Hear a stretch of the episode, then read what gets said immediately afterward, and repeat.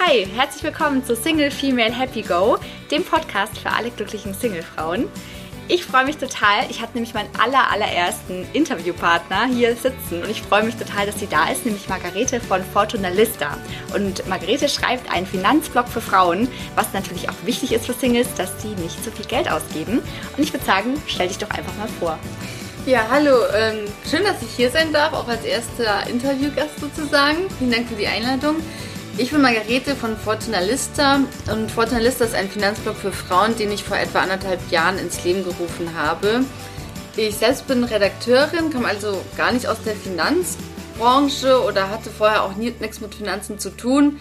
Habe dann aber irgendwann festgestellt, dass das Thema doch recht wichtig ist, also sowohl für Singles, auch als, auch als für verpartnerte Frauen und hatte immer Berührungsängste vor dem Thema Finanzen, Geldanlage und so weiter. Habe immer gedacht, dass äh, ja, dass man dafür eine Bankenlehre gemacht haben muss und dass es äh, total kompliziert wäre. Als ich dann angefangen habe, mich, mich mit meinem eigenen Geld zu beschäftigen, habe ich festgestellt, dass es eigentlich alles gar nicht so kompliziert ist. Und ja, nachdem ich so zwei, drei Jahre in, selbst investiert habe, habe ich festgestellt, dass es eigentlich ähm, wenig Literatur zu dem Thema gibt und die meiste dann doch eher auch für, auf Männer abzielt und relativ trocken geschrieben ist.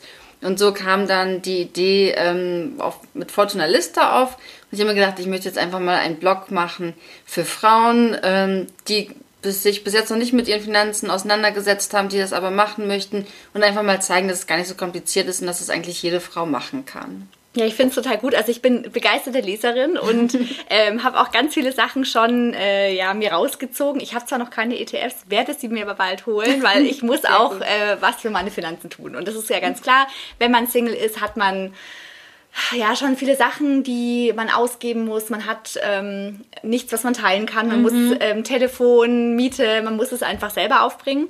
Und ich würde dich einfach mal fragen, worin siehst du denn die größten Schwierigkeiten für Singles und ihre Finanzen? Ja, wie du schon sagst, ist es ja tatsächlich schon mal, wenn man Single ist und alleine wohnt, kann man sich eben die ganzen Fixkosten nicht teilen. Also man zahlt die Miete alleine, ähm, Essen, Wasser, Strom, Internet, alles, was halt eben so anfällt. Und wer jetzt in einer Großstadt wohnt, wie wir jetzt in München, der weiß ja auch, eine kleine Wohnung ist viel teurer als jetzt vergleichsweise eine Dreizimmerwohnung, die man sich zu zweit teilen kann. Das ist ja schon mal auf jeden Fall ein, großer Kostenpunkt.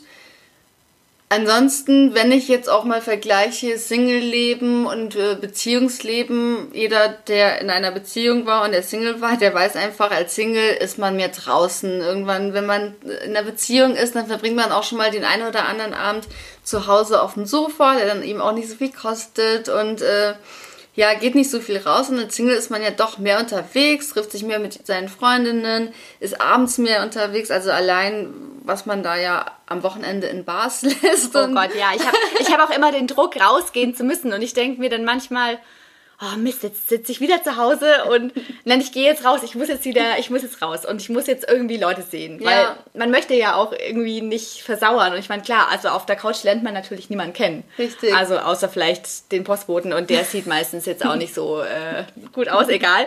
Äh, kein Postboten-Bashing, nein, aber es ist ja wirklich so, man will immer Zeit verbringen. Ja. Also das ist schon schwierig. Genau, man, man möchte halt einfach rausgehen und jetzt gerade auch im Sommer will man ja auch viel draußen sein und so ein Abend kostet halt eben auch viel Geld. Also da sei es jetzt irgendwie essen gehen, sei es in eine Bar gehen, in einen Club, dann die Taxifahrt vielleicht noch zurück. Da muss man halt schon einiges ähm, einplanen und ich glaube als Paar würde ich jetzt einfach mal behaupten, das ist natürlich auch jeder anders, aber als Paar geht man dann vielleicht doch nicht mehr so oft raus. Und vielleicht nicht so lang. Und auch nicht so lang. da ist man dann doch eher dann um 12 Uhr zu Hause statt ja. um 4 Uhr morgens. Ja, ich denke mal, das ist auch ein, ein Kostenpunkt. Also eben die zwei Sachen. Zum einen, man kann sich die Kosten, die anfallen, nicht teilen. Also man muss wirklich alles selbst bezahlen und das ist eben anteilig viel höher, als wenn man sich äh, eben auch eine Wohnung teilt. Und zum anderen, man hat einen anderen Lebensstil. Also ich ich möchte jetzt auch nicht für alle sprechen, aber ich würde sagen, unterm Strich ist es einfach so. Hm. Ja, wenn man mal ehrlich ist. Ist schon teuer. Also wenn ich es auch vergleiche mit früher, als ich noch in der Beziehung war, ja, da hat man halt eben einen schönen Abend verbracht ja. auf der Couch oder man hat sich mal zusammen was gekocht und mhm. so geht man ja auch viel essen und Richtig. dann trinkt man halt nur nicht nur ein Glas Wein, sondern vielleicht mal drei und naja, okay. Ja, oder eben auch bei Reisen. Ähm, ja, wenn Reisen. man jetzt mal einen Roadtrip äh, plant oder so, dann kann man sich auch nicht die Benzinkosten teilen. Sei man nimmt natürlich auch die Freundin mit, was natürlich auch genauso schön sein kann oder noch schöner. Ähm, aber es sind dann eben auch Kosten, die man, die man alleine trägt. Und Einzelzimmer sind auch nicht, äh, kosten auch nicht nur die Hälfte von einem Doppelzimmer. Es sind halt eben also Sachen, ja. da hat man als Single leider einen Nachteil. Das stimmt. Siehst du es denn ähm, schwieriger als Mann oder als Frau Single zu sein? Weil wenn ich jetzt mal so auf die Pay Gap irgendwie aufmerksam mhm. mache, oder ist es, würdest du sagen, das ist eigentlich egal? Also der Gender Pay Gap, der ist ja schon real, das kann man nicht verschweigen. Und da verdienen Männer bis zu 25 Prozent mehr als Frauen oder andersrum Frauen 25 Prozent weniger als Männer. Das liegt zum einen daran, dass Frauen ganz andere Berufe ergreifen, sind halt eben viel sozialer als Männer, sagt man, oder sind halt eher in sozialen Berufen aktiv wie Altenpflege, Kindererziehung, Krankenschwester. Das sind halt alles Berufe, die halt eher von Frauen besetzt sind und wo man weniger verdient. Wenn man sich jetzt aber auch den reinen Stundenlohn anschaut, in den, in den gleichen Berufsklassen, dann sind es trotzdem noch um die 15 Prozent, die Frauen weniger verdienen als Männer. Schon eine Sauerei. Auf jeden Fall. ähm, ich habe mir auch Gedanken darüber gemacht, äh, warum das so ist und was man dagegen machen kann und wie, was der Grund sein kann. Und ich glaube zum einen, was ich auch selbst aus der eigenen Erfahrung kenne, auch aus den Gesprächen mit Freundinnen oder Kolleginnen, ist, dass Frauen zum einen von sich aus schon mal weniger Gehalt vor, einfordern. Ich glaube, Männer sind da schon selbstbewusster und sagen, so, ich will jetzt irgendwie meine 70.000 Euro haben und Frauen denken sich, ach ja, so 50.000 wären ja schon ganz nett ist es eigentlich überhaupt wert aus, aber viel zu viel. Die Richtig. denken, das höre ich ganz oft von meinen Freundinnen, ja, und ich habe jetzt, Mensch, soll ich so und so viel fördern, aber ich weiß nicht, das muss ich ja dann auch leisten. Ja. Weil sie denken, sie müssen das leisten und sie müssen auch hundertprozentig das erfüllen, was in der Stellenbeschreibung ja. steht. Ist aber eigentlich gar nicht so. Männer denken sich, na gut, ich kann 60 Prozent, ich bewerbe mich und setze irgendwie auf einem hohen Absolut. Niveau an. Absolut. Auch das habe ich mal von einer Freundin erfahren, die Personalerin ist, die auch gesagt hat, so, ja, bei ihr bewerben sich Männer, die erfüllen vielleicht 50 Prozent der Voraussetzungen und gehen da mit breiter Brust in das Vorstellungsgespräch und denken, ähm, die kriegen jetzt den Job auf jeden Fall. Und Frauen, die total qualifiziert sind, aber trotzdem schüchtern und auch noch weniger verlangen und so. Also ich denke, dass es nicht nur ein gesellschaftliches Problem ist, sondern vielleicht tatsächlich auch an den Frauen selbst liegt, dass man da einfach selbstbewusster auftreten muss, einfach sagen muss, okay, ich kann das und ähm, ich erfülle die Voraussetzungen, ich bin qualifiziert, ich bin engagiert und das und das steht mir zu und das möchte ich jetzt haben. Also dass man auch mal so ein bisschen von sich aus die Initiative ergreift. Ich glaube, das ist ein wichtiger Punkt. Und der andere ist natürlich schon, je nachdem, wo man ist. Also ich kann mir auch vorstellen, beim Sparkassen vorstellen, wenn man da als Frau ähm, angestellt ist, dass es vielleicht auch schwieriger auch ist, eine bestimmte Führungsetage zu kommen, weil du halt eben nicht hingehen kannst und dem Herbert auf die Schultern hauen kannst und dann kannst, na, gehen wir heute Abend ein mhm. Bier trinken und dann über deine Beförderung reden kannst. Das kannst du als Frau halt einfach nicht machen. Und ähm, von daher ist es natürlich schon schwieriger für Frauen, Single zu sein, weil Frauen weniger verdienen als Männer. Mhm. Das sehe ich schon so. Ähm, ja, und, und ähm, die Gründe sind wahrscheinlich individuell, aber auch bei, bei jeder Person anders. Was ich auch glaube, ist unter uns gesagt, dass Frauen schon auch mehr Geld in ihrer Freizeit ausgeben. Das sehe ich auch an mir. Ein Mann geht vielleicht zweimal im Jahr shoppen und äh, hat dann seine zwei Hemden und es reicht ihm. Und wir Frauen, wir brauchen halt einfach oder wollen auch äh, mal Kosmetik kaufen oder uns mal ein paar Schuhe gönnen und so. Und das sind einfach die Ausgaben auch in die, die, die wir haben höher. Also weil wir so ein bisschen auch eitel sind und naja, ja. man kann irgendwie nicht immer in den gleichen Sachen rumlaufen. Ja. Und das ist schon so eine Sache, klar, das ist ja typisch weiblich. Also es so ist totales Klischee-Denken, aber äh, ja, ich rede jetzt auch tatsächlich von mir. Ja, nee, aber verstehe ich ja. Also man hat, man, hat es, man hat es einfach, man will dann irgendwie, man sieht vielleicht sogar irgendwie eine blöde Werbung oder mhm. irgendwie, keine Ahnung, auf Instagram, oh, ich, oh, die hat aber ein tolles Kleid, mhm. die hat mhm. auch eine coole neue Marke oder was auch immer. Ja. Dann will man halt ich haben. bin auch im Job ein Mann, der braucht irgendwie zwei Anzüge, die gut sitzen, ja. passt. Und als Frau kannst du ja auch nicht zu jedem Meeting das gleiche Kleid anziehen. Genauso ein Mann braucht halt eben kein Make-up. Und als Frau muss man sich natürlich nicht schminken, aber wenn man es macht, dann kostet das eben auch ein paar Euro. Also. Mhm. Wie würdest du es denn sagen? Also wenn als Finanz, also du bist keine Finanzexpertin, aber du bist natürlich schon eine Expertin auf dem Gebiet, weil du den Blog schreibst. Wo könnten Singles Geld sparen? Wo können sie am einfachsten Geld sparen? Und wo wird es vielleicht ein bisschen schwieriger auch? Mhm. Also wenn ich da jetzt zum Beispiel an, an Reisen denke, ähm, ich nutze mal ganz viele Apps, ähm, die jetzt natürlich nicht nur für Singles sind, aber wenn man jetzt wirklich als Single unterwegs ist, ist natürlich sowas wie Mitfahrgelegenheit ganz praktisch dass man da schaut. Ansonsten, was ich auch immer gerne nutze, ist äh, Skyscanner für Flugreisen oder auch, ähm, es gibt da noch eine App, die gibt es leider nicht in Deutschland, aber ansonsten im europäischen Ausland, die heißt The Fork, also die Gabel sozusagen. Mhm. Und da kann man immer schauen, was es für Restaurants gerade gibt, die Tische frei haben, wo man günstig essen kann. Da kriegt man manchmal so 30 bis sogar 50 Prozent Rabatt. Und da kann man auch Glück haben und in, in einem wirklich tollen Restaurant ähm, einen Tisch bekommen oder an der Bar einen Platz mhm. und zahlt nur noch die Hälfte. Ach, sehr super. Das ist echt toll. Nur in Europa oder ist die auch weltweit? Mm, ich habe es bis jetzt nur in Europa gesehen. Cool. Müsste man mal schauen. Ich denke, das ist etwas, wo Singles auf jeden Fall sparen können, also mhm. eben was das Reisen betrifft.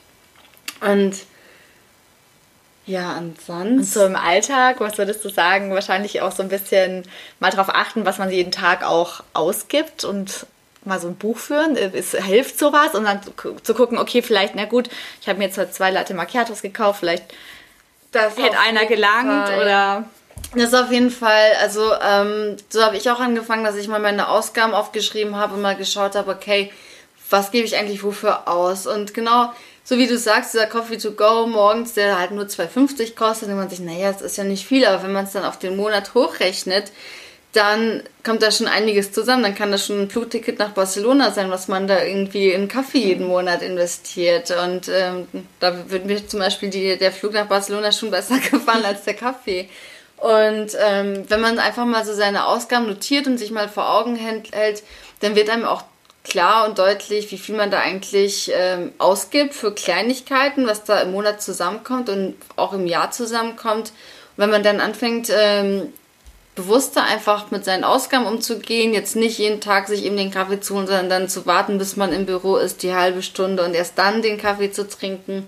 Ich glaube, da kann schon einiges zusammenkommen. Also so ein Haushaltsbuch kann ich auf jeden Fall empfehlen. Man muss es auch nicht immer führen, aber vielleicht so für drei Monate einfach dann kann man auch jetzt sehen, was für ein Sparpotenzial man hat. Also, dass man sieht, okay, ich habe jetzt so und so viele Einnahmen, das gebe ich aus. Also, theoretisch könnte ich äh, jeden Monat jetzt 200 Euro sparen, wenn ich das und das weglasse. Das ist ja eigentlich wie dieses klassische Ding, wenn du mit dem Rauchen aufhört, dann spornt es ja eigentlich auch total an, die Zigarette wegzulassen. Und ja. ich meine, der Kaffee to go ist irgendwie auch eine Art Sucht, also die ja. man sich jeden Tag holt oder von mir ein Schokocroissant oder was auch immer, was man so jeden Tag isst und ja, vieles ist halt einfach auch Gewohnheit. Also eben wie, wie das Rauchen ist ja auch eine Gewohnheit ist oder eine Sucht, aber ähm, wenn man einfach mal versucht, das auch mal zu reduzieren, dass man sagt, okay, jetzt hole ich mir nur jeden Montag, weil der Montag so schlimm ist, da gönne ich mir meinen Kaffee und die restlichen Tage versuche ich darauf zu verzichten und so Step by Step vielleicht auch. Man muss ja auch nicht alle alles, was einem Spaß macht, gleich aus seinem mhm. Leben streichen.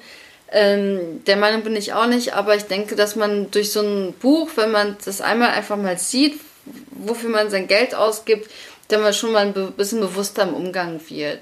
Und würdest du auch sagen, wirklich ein Buch führen, also wirklich mal aufschreiben? Oder gibt es vielleicht irgendeine App, die ich da nehmen kann, die ganz sinnvoll ist? Da gibt es auch Apps. Äh, da gibt es zum Beispiel eine, die heißt Money Control. Ähm, die habe ich auch eine Zeit lang genutzt, die finde ich ganz gut. Da kann man ähm, eben sich ein Budget setzen und dann kann man genau nach Kategorie einteilen, was man wofür wann ausgegeben hat. Und dann kannst du zum Beispiel sagen, okay, in der Drogerie habe ich so und so viel ausgegeben, für Kinokarten habe ich das ausgegeben, in der Bar oder im Restaurant den Betrag. Und du kriegst einen Wochenbericht, du kriegst einen Monatsbericht, was ganz interessant ist, auch du siehst anteilig, wie, was du für ähm, ausgegeben hast. Also du kriegst dann auch so ein Diagramm angezeigt und hast eigentlich einen schönen Überblick tatsächlich. Das kann ich auf jeden Fall empfehlen. Das habe ich auch lange genutzt. Ich nutze es mittlerweile nicht mehr, aber es hat mir auf jeden Fall geholfen, ähm, nicht achtlos einfach in den Müller reinzugehen und 100 Euro dafür Kosmetik und Duschgel und keine Ahnung was da zu lassen, weil man dann hier für 3 Euro, dafür 2 Euro irgendwelche Sachen dann in, ins Einkaufskörbchen wirft Und plötzlich steht man in der Kasse und zahlt irgendwie 100 Euro und denkt sich, ich habe ja eigentlich nichts gekauft. Gerade dieses Kleinzeug. Mhm. Ich glaube, das ist das, was wirklich gefährlich ist. Also im Bad mal zu gucken, ja. wie viele Deos oder wie viele Shampoos man eigentlich mhm. hat. Ich mhm. glaube, jeder Mensch hat bestimmt mindestens drei verschiedene Sorten ja. da rumstehen und man braucht dann vielleicht die eine nicht wirklich auf, weil die, mhm. keine Ahnung, die riecht dann irgendwie nicht mehr so gut oder sonst ja. was. Und man muss sich wirklich mal bewusst machen, okay, ein Ding kaufe ich jetzt, mhm. ich brauche es auf und dann schmeiße ich es weg. Mhm. Das ist, glaube ich, auch so, ein, also so eine Sache, die ich für mich auch schon mal gelernt habe, nicht so viel zu haben von ja. diesem Kleinzeug. Stichwort Ikea. Mhm. Ja, Gott, die Teelichter, die berühmten. Jeder kennt sie, jeder nimmt sie immer wieder mit. Also ich weiß nicht, wie oft ich auch schon bei Ikea war, weil ich nur mal ganz schnell einen neuen Duschvorhang gebraucht habe oder eine Lampe und dann hat die Lampe 30 Euro gekostet, aber dann hatte ich noch für 80 Euro Kerzen, Karten, ähm, einen Kochlöffel, was weiß ich was alles da und äh, ja, das, das sind halt eben so diese Kleinigkeiten, auf die man gar nicht so achtet und da kommt einiges zusammen. Und so ist es ja eben auch mit dem Kaffee, diese 2,50 Euro, die gibt man einfach mal hier und da aus. Und es ist ja eigentlich nur Kleingeld, was man eh vielleicht bereithält und oder die Brezen morgens. Und ja, also ich denke mal einfach mal so ein bisschen das zu notieren, eine Weile, um einfach mal so ein Gespür dafür zu bekommen. Und aus eigener Erfahrung kann ich sagen, dass dann irgendwie die 5 Euro auch nicht so locker ausgegeben werden, weil man einfach weiß, okay, wenn ich das jetzt jeden Tag mache, dann ähm, ja, wie gesagt, Barcelona. Total geil. Oder man könnte das Geld natürlich auch nehmen und anlegen und mal wirklich genau. was sparen. Das ist ja auch noch ein Stichwort.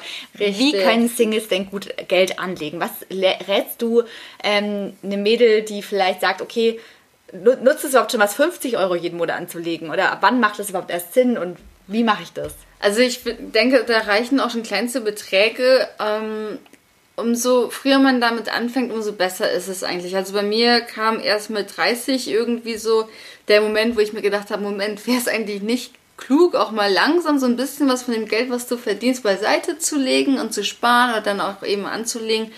Und ähm, was den Betrag betrifft, also es gibt zum Beispiel ETFs, was du ja auch am Anfang erwähnt hast, das sind halt eben Fonds, die automatisiert sind. Also das, das, heißt, ich kann zum Beispiel jeden Monat ab 25 Euro ähm, kann ich ähm, einfach beiseite legen, kann die in so einen Fonds investieren und macht das dann eben Monat für Monat automatisch und dieser Fonds, der deckt sozusagen einen Index ab, also zum Beispiel den DAX.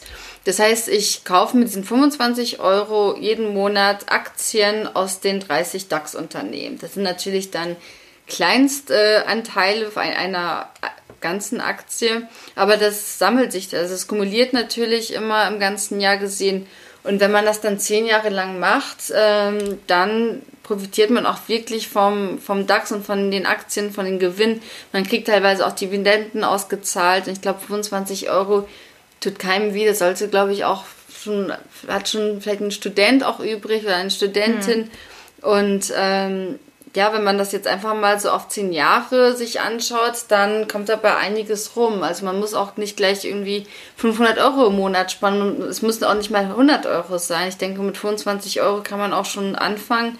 Und ähm, genau, wenn man das dann regelmäßig macht, dann kommt schon einiges zusammen am Ende. Also besser als der klassische Bausparvertrag für die Spießer. Auf jeden Fall. Also Bausparverträge und ähm, auch Sparbücher und das Ganze, das rentiert sich eigentlich gar nicht mehr ähm, wegen dem Leitzins, der immer noch bei Null ist, also ähm, den die Banken auch eben ähm, anpassen.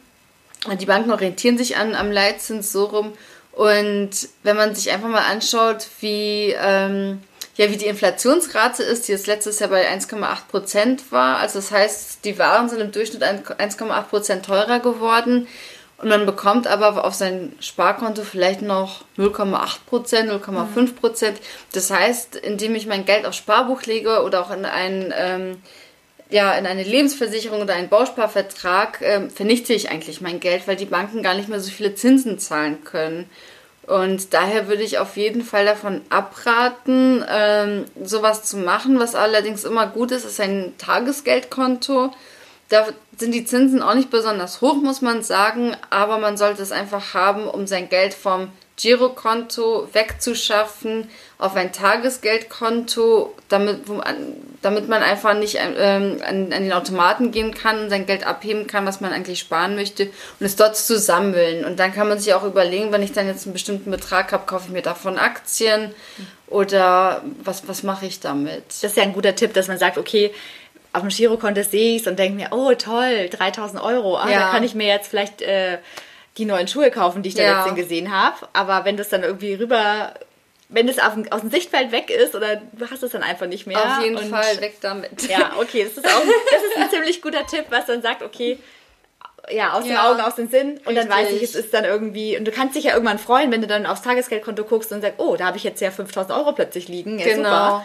Ähm, also die Hälfte investiere ich dann vielleicht wieder in Aktien genau. oder ETFs. Es ist natürlich keine Geldanlage, aber ähm, wenn man auch Geld sparen möchte, es gibt auch viele, die sagen, ja, ähm, ich möchte, ich versuche jetzt einfach mal zu sparen und, und ähm, haben kein richtiges Ziel, sondern denken sich, okay, wenn jetzt am Ende des Monats was übrig bleibt, dann spare ich das. Ich kenne das von mir, am Ende des Monats bleibt nie was übrig. Also deswegen auch so ein guter Tipp am Anfang des Monats, sich zu überlegen. Dafür ist übrigens auch so ein Haushaltsbuch gut, dass man eben weiß, wie viel kann ich sparen. Und diesen Betrag nimmt man am Anfang des Monats und überweist ihn auf ein Tagesgeldkonto. Sagen wir mal 100 Euro. Die überweist du jetzt am Anfang des Monats aufs Tagesgeldkonto. Und dann sammelt sich das, äh, hast du in einem Jahr immerhin auch 1200 Euro wie gesagt, du bekommst darauf keine Zinsen, also ich würde es da auch nicht immer rumliegen lassen, aber es ist schon mal gut, dass man auch mal einen Puffer hat, wenn die Waschmaschine kaputt geht. Mhm. Und angenommen, du hast keine Ersparnisse, deine Waschmaschine ist kaputt, dann musst du nicht an deine ETFs ran und das auflösen, damit du eine Rechnung bezahlen kannst. Also so sozusagen so ein Puffer sollte man sich schon auch, ähm, auch bilden und das auch regelmäßig da schauen, dass, dass man regelmäßig auch Geld einzahlt. Wie viel sollte so ein Puffer ungefähr sein? Gibt es da so einen Richtwert? Ja, es gibt schon Richtwerte, ähm, was diesen Puffer betrifft. Und zwar sagt man da ungefähr das Dreifache vom Nettomonatsgehalt. Mhm was ich schon ziemlich viel finde. Ähm, aber ich denke, das ist schon ja eine gute Richtung, dass, dass man einfach versucht, das, das anzusparen. Ähm, was ich auch gemacht habe, ich habe einen, also von dem Betrag, den ich jemand sparen wollte, habe ich die Hälfte aufs Tagesgeldkonto überwiesen und die andere Hälfte ähm, in ETFs investiert. Also ich habe das sozusagen geteilt. Und dann dauert es natürlich ein bisschen länger, bis man diesen Betrag erreicht. Man muss dann auch für sich entscheiden ähm, oder auch sehen, okay, kann es denn sein, dass ich überhaupt so viel Geld brauche? Also habe ich ein Auto, habe ich eine Waschmaschine? Das sind so Kostenpunkte, ähm, wenn ich gar kein Auto habe oder keine Waschmaschine, dann brauche ich vielleicht auch gar nicht so viel Geld als, als Notfallpuffer mhm. ähm, oder Notfalldepot, dann reicht mir vielleicht auch weniger. Aber man sollte zumindest ein Monatsgehalt haben. Es kann auch gut sein natürlich, wenn man auch ähm, weswegen auch immer seinen Job verliert oder man möchte selbst kündigen und will sich einfach einen Monat oder zwei Monate eine Auszeit nehmen, sich umorientieren, überlegen, was möchte ich einfach eigentlich machen. Vielleicht möchte man auch ins Ausland gehen und das sind halt einfach so Sachen, die man mit diesem Notfalldepot sich selbst ermöglicht. Also man schenkt sich damit selbst auch so ein Stück weit Freiheit. Mhm. Jetzt ist ja gerade auch ja klar, irgendwie seit einem Jahr der Bitcoin in aller Munde und man liest so viel über Kryptowährungen. Mhm. Wie sieht es denn damit aus? Würdest du sowas raten? Ist es einfach gerade eine Blase, wie so die Tulpen, äh, mhm. die, die Tulpenzwiebeln, die dann auch irgendwann nichts mehr wert waren? Oder kann man da auch mal schauen und sich da orientieren und sich informieren? Also, ich muss ganz ehrlich sagen, ich würde das niemandem empfehlen, der noch nicht in Aktien investiert hat, äh, gleich in Krypto zu investieren. Weil es ist halt unglaublich volatil. Also zum Beispiel heute ist ein unglaublich schlechter Tag äh, oder seit ein paar Tagen geht der Kurs einfach immer weiter runter und äh, jeden Tag, ähm, also allein ich habe jetzt in meinem Depot ungefähr in den drei, drei Tagen 10% verloren, was schon halt ziemlich viel mhm. ist. Wenn das bei Aktien passiert, dann ist meistens steckt ein großer Skandal dahinter oder so, dass es ähm, ja so tief in den Keller rauscht. Und bei Bitcoins oder ähm, beim Bitcoin oder bei anderen Kryptowährungen ist das eigentlich ja fast normal, dass es passiert. Es geht einen Tag rauf und einen Tag runter. Und ich kenne das von mir, als ich angefangen habe, in Aktien zu investieren oder auch in ETFs, Das waren so die ersten Male. Ähm, also ich habe jeden Tag in mein Konto geschaut, in mein Aktiendepot und wenn das mal so ein bisschen in die Höhe ging, dann habe ich mich gefreut und schon überlegt, was ich mit dem ganzen Geld mache. Dabei waren es vielleicht nur 5 Euro mehr unterm Strich. Ich meine, wenn das so weitergeht und wenn das dann in den Keller gerauscht ist, dann äh, habe ich mir gedacht, oh mein Gott, ich habe mein ganzes Geld verloren und war ganz panisch. Mittlerweile habe ich mich da so ein bisschen ähm, ja, eingegroovt und schaue nicht ständig in mein Aktiendepot.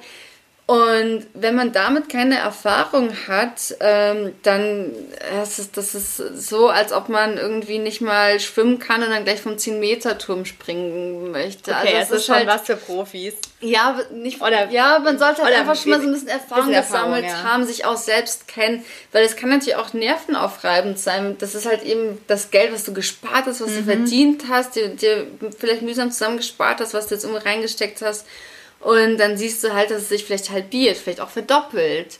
Also ich habe schon beide Situationen mit Krypto erlebt, sowohl dass die Verdopplung als auch die Halbierung meines Geldes und dann ging es wieder zurück. Also ich würde einfach empfehlen, dass man damit wartet, dass man das erst macht, wenn man sich sicher fühlt, wenn man auch ähm, mit dem Auf und Ab umgehen kann, wenn man schon so ein bisschen Erfahrung gesammelt hat.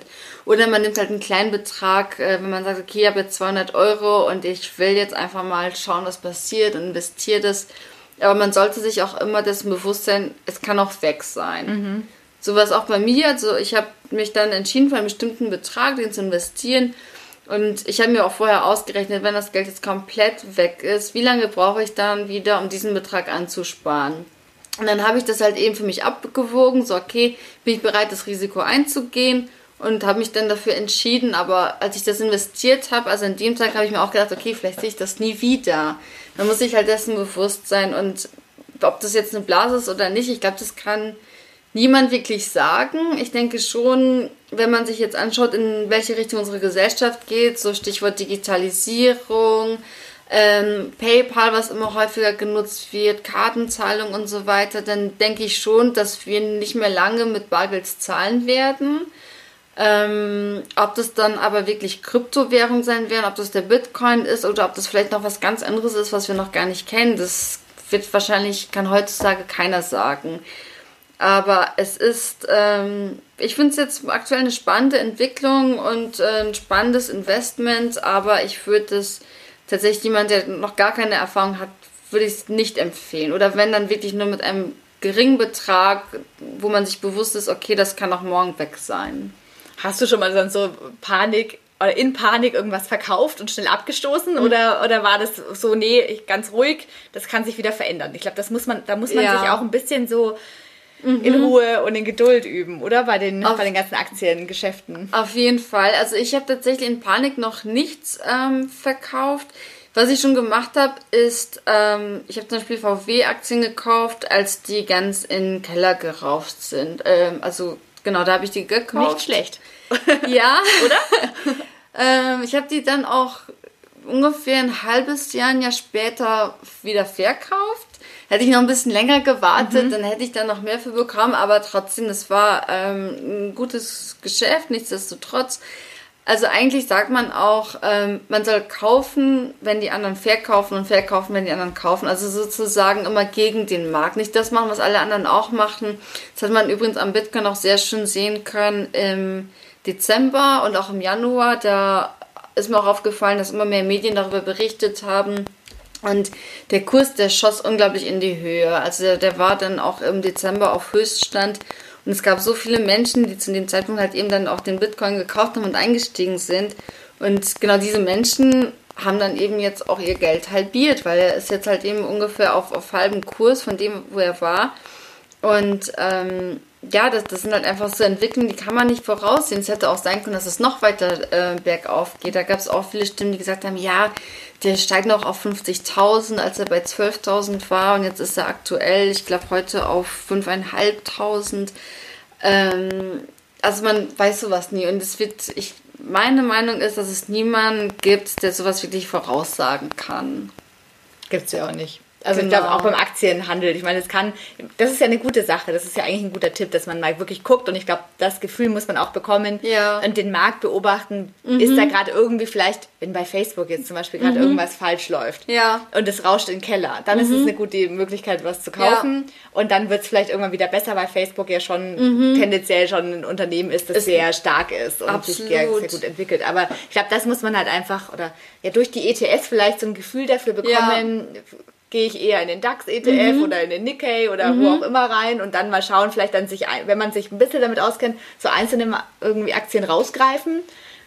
Genau, und ähm, ja, letztendlich, was man sich auch vor Augen halten muss, also wenn man jetzt 200 Euro investiert hat und der Kurs geht jetzt ein bisschen runter, wenn man dann verkauft, dann verliert man. Also dann hast du definitiv verloren. Und wenn das jetzt ein Unternehmen ist wie, wie Facebook und die haben einen Skandal, ich meine, Facebook ist kein Unternehmen, was jetzt morgen von der Bildfläche verschwinden wird. Mhm. Ähm, und wenn, oder auch eben VW ähm, damals auch äh, mit dem Dieselskandal, das war klar, okay, das wird VW jetzt nicht ruinieren, weil die einfach so ein großer Konzern sind, die haben so viele Rücklagen, die haben so ein großes Standing, ähm, die ja, die sind so wichtig für die deutsche Wirtschaft. Ähm, und wenn man halt eben das so ein bisschen weiß und auch diese Zusammenhänge kennt, dann weiß man auch, okay, jetzt geht die Aktie ein bisschen in den Keller, aber es wird sich auch wieder, wieder festigen. Und ähm, das würde ich jetzt vielleicht nicht machen bei einem Startup oder bei einem jungen Unternehmen, wo man jetzt noch nicht weiß, in welche Richtung werden die sich entwickeln, wenn da die Aktien in, in den Keller rauschen.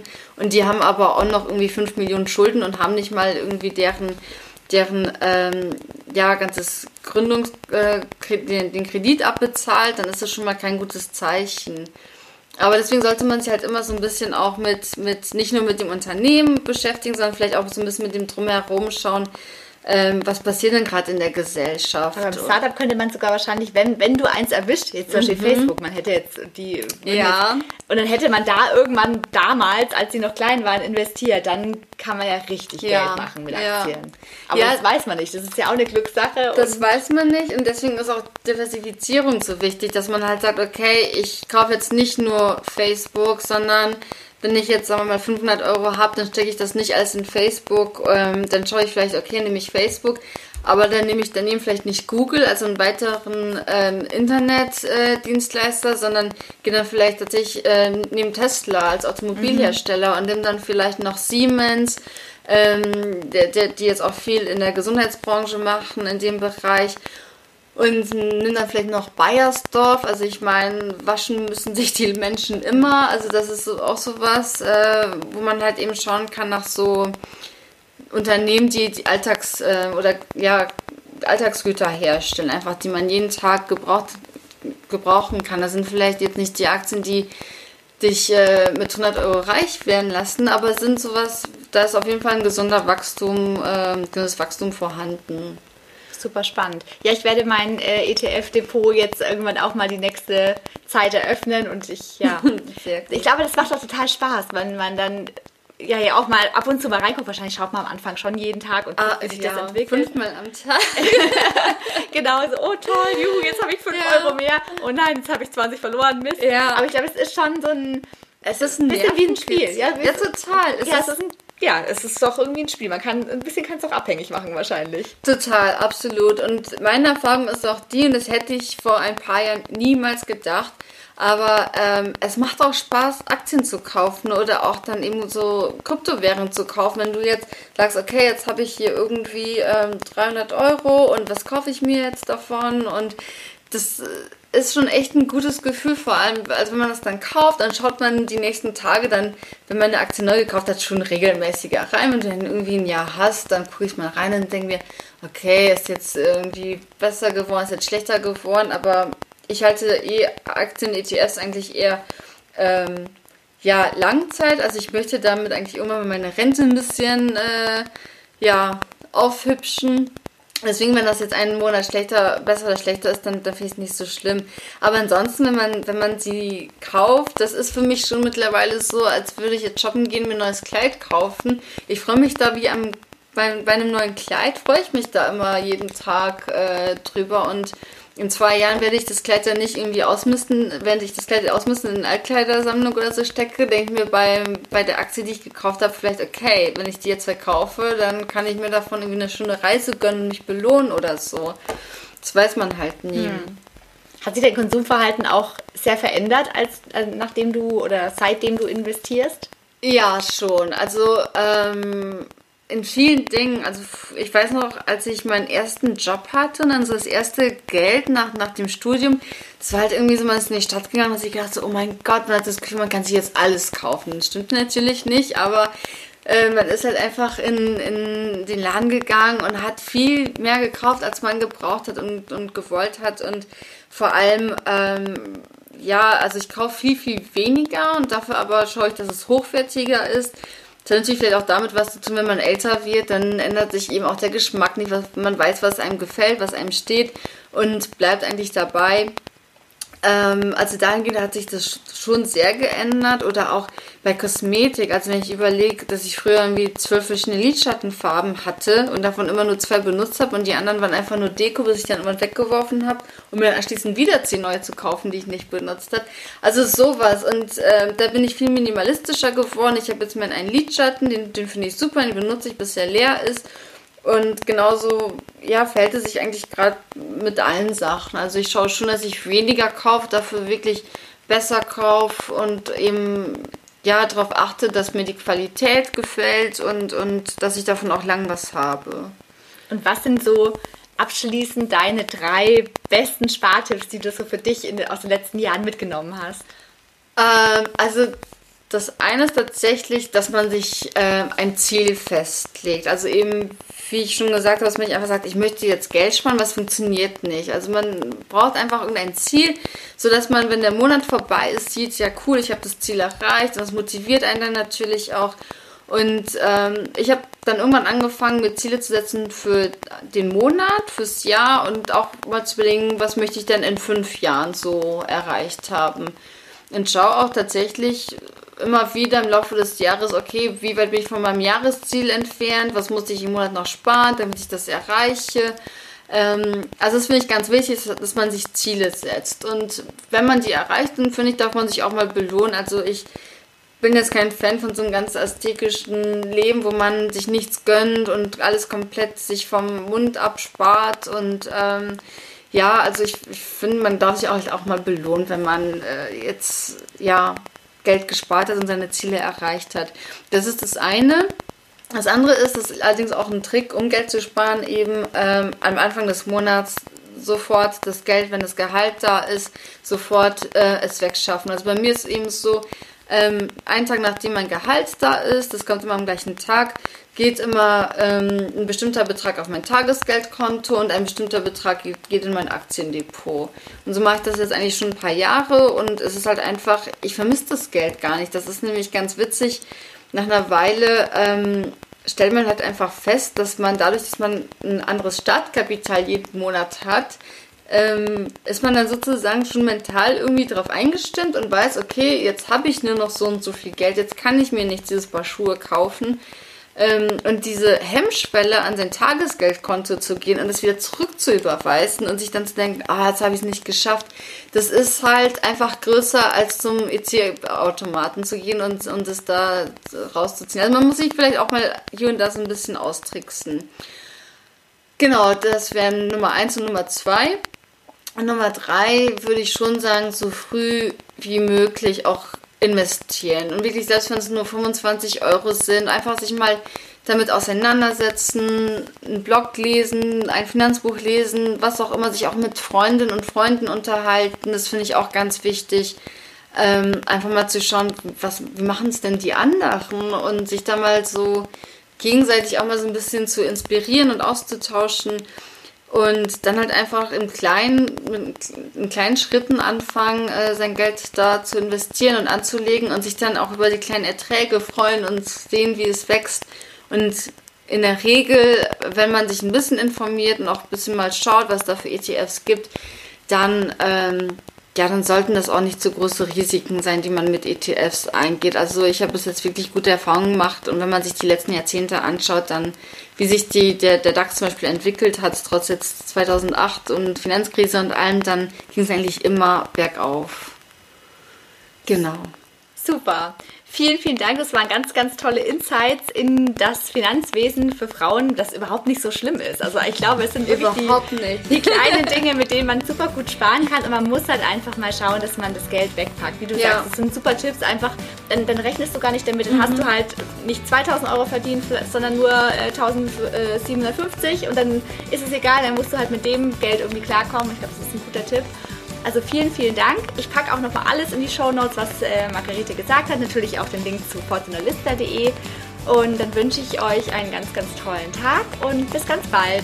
Tschüss und vielen, vielen Dank. Ja, danke, dass ich hier sein durfte. bis dann. Ciao.